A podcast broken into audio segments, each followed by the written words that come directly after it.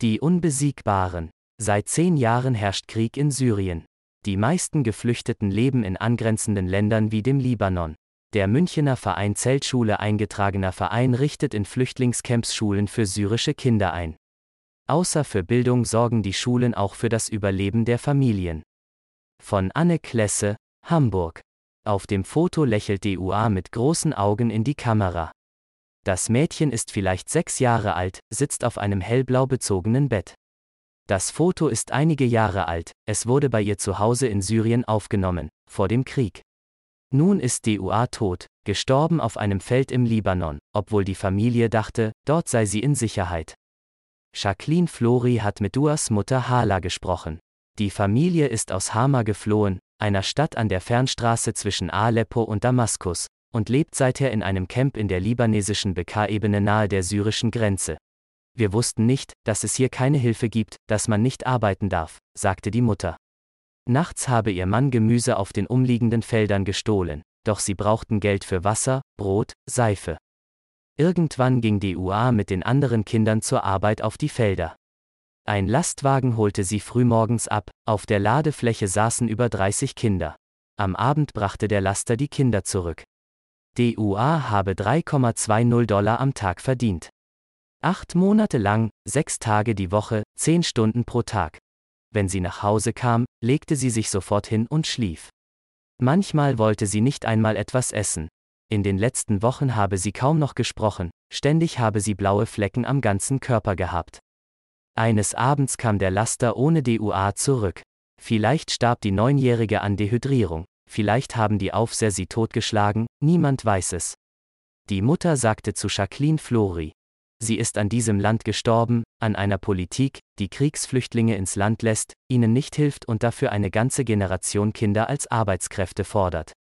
Jacqueline Flori hat dieses Gespräch und viele weitere, die sie mit Mädchen und Frauen in Flüchtlingslagern im Libanon und Syrien geführt hat, in einem Buch festgehalten. Es heißt Invicta. Feministisches über Leben auf der Flucht erschienen und erhältlich bei dem von ihr selbst gegründeten Zeltschule eingetragener Verein die Erlöse aus dem Verkauf kommen, wie auch die Mitgliedsbeiträge der gemeinnützigen Vereinsarbeit zugute. Impuls zur Vereinsgründung gingen vor allem auf die Eindrücke im Jahr 2015 zurück, erinnert sich Jacqueline Flori. Als die ersten Züge mit geflüchteten Männern, Frauen und Kinder aus Syrien am Münchener Hauptbahnhof ankamen, da habe sie gedacht, es ist doch viel zu spät, Ihnen erst hier in Deutschland zu helfen. Die Hilfe muss viel früher, direkt vor Ort, ansetzen. Als Übersetzerin und Dolmetscherin für mehrere Sprachen, unter anderem für Arabisch, kannte sie den Nahen Osten von vielen Reisen. Sie aktivierte ihre Kontakte, recherchierte. Es nervt mich, wenn Leute meiner Generation sagen, ja, ja, das ist alles traurig. Aber was kann ich schon tun? Das liegt nicht in meiner Verantwortung. So Flori, Jahrgang 1976. Selbst alleinerziehende Mutter zweier Kinder, damals fünf und sieben Jahre alt, überzeugte sie den Elternbeirat ihrer Grundschule, mit Aktionen Geld zu sammeln.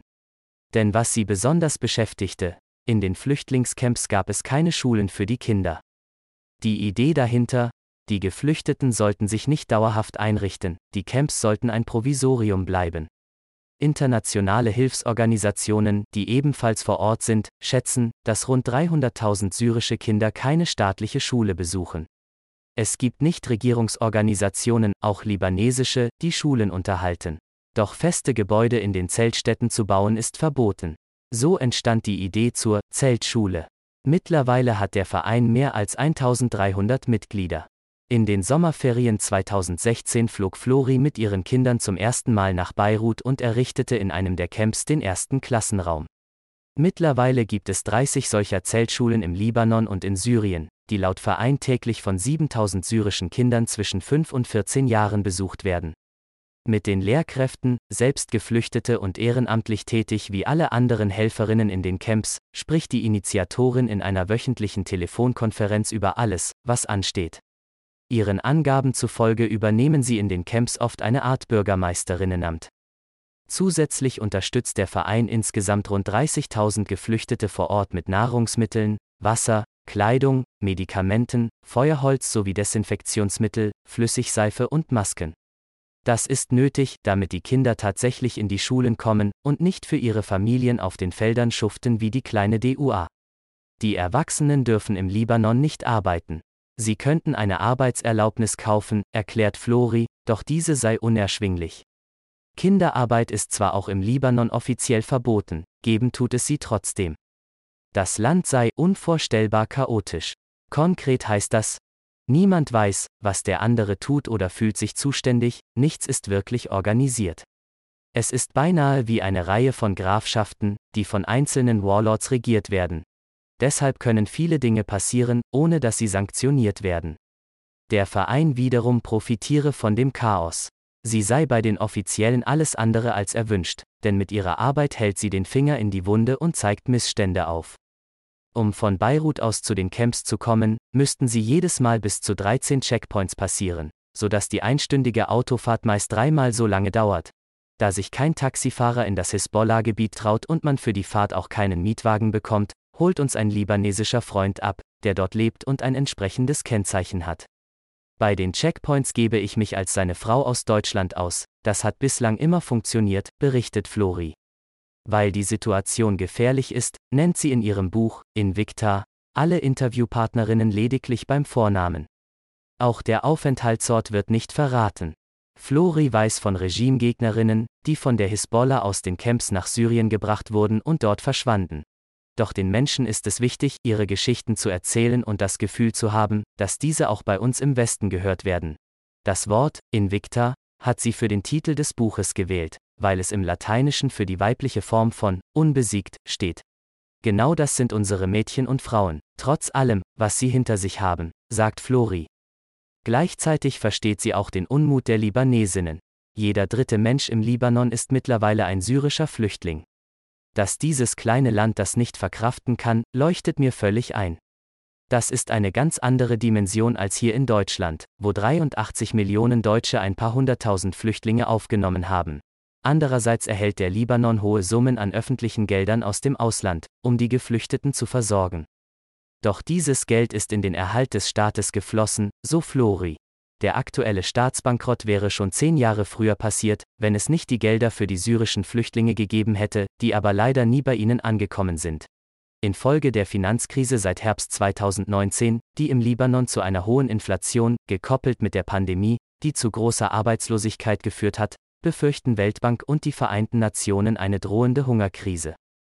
Die Familien, die Jacqueline Flori in den Flüchtlingscamps kennengelernt hat, harren teilweise seit Beginn des Krieges 2011 in Zelten aus, weil sie zumindest nahe der Heimat bleiben wollen. Die Menschen wollen den Krieg abwarten, doch der dauert. Deshalb lässt sie der Staat lediglich gewähren, sieht sie als illegal an und verwehrt weitergehende Hilfe. Das, wohin die Syrerinnen zurückkehren könnten, wird indes immer weniger. Die Städte sind zerbombt, die Menschen enteignet. Doch in den Zeltstätten fühlen sie sich auch nicht zu Hause, weiß Flori. Und das obwohl in die Camps teilweise ganze Nachbarschaften gemeinsam geflohen seien.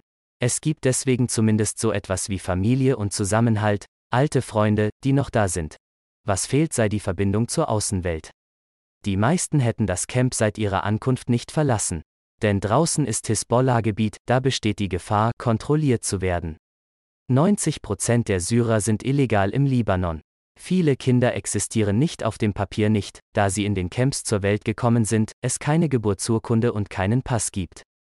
Die Zeltschulen geben den Menschen ein Gefühl der Selbstbestimmung, ein bisschen Normalität und eine Perspektive, denn Bildung kann ihnen niemand nehmen. Die Rolle der Frauen hat sich durch den Krieg verändert.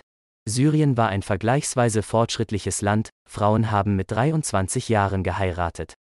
Im arabischen Frühling standen sie in der ersten Reihe bei den Demonstrationen, das gab der Emanzipation damals in der gesamten Region einen enormen Schub, so Flori.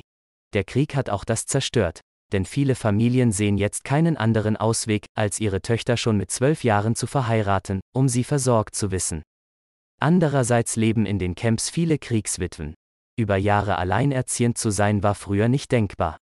Dieser Umstand bringt eine neue Qualität in die Feminismusdiskussion in den Camps. Seit August 2020 arbeitet Flori hauptamtlich für ihren Verein. Im Zeltschulebüro in München sind sie mittlerweile zu dritt. Hier wird geplant, werden Lebensmittel und Medikamente bestellt. Von hier aus organisiert Flori ihre Vorträge, bei denen sie über die Arbeit und die Zustände berichtet und um Spenden bittet. An manchen Tagen klingelt ihr Handy fast ununterbrochen. Viele der Flüchtlingsfamilien haben ihre Nummer und rufen regelmäßig an. Beinahe alle bayerischen Schulferien verbringt Jacqueline Flori mit ihren Kindern, mittlerweile 11 und 13 Jahre alt, in den Flüchtlingscamps. Ihre Tochter sei anfangs vor allem darüber erschrocken gewesen, dass die Zelte gar keine Fenster haben und die Menschen drinnen immer im Dunkeln sind. Und dass es kein Spielzeug gab. Doch dann meint sie, gut, dass wir das ja jetzt besser machen.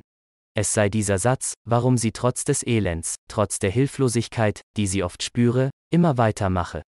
Die Menschen haben so viel Schreckliches erlebt. Dinge, die nicht wieder gut zu machen sind. Aber zumindest versuchen wir, es besser zu machen.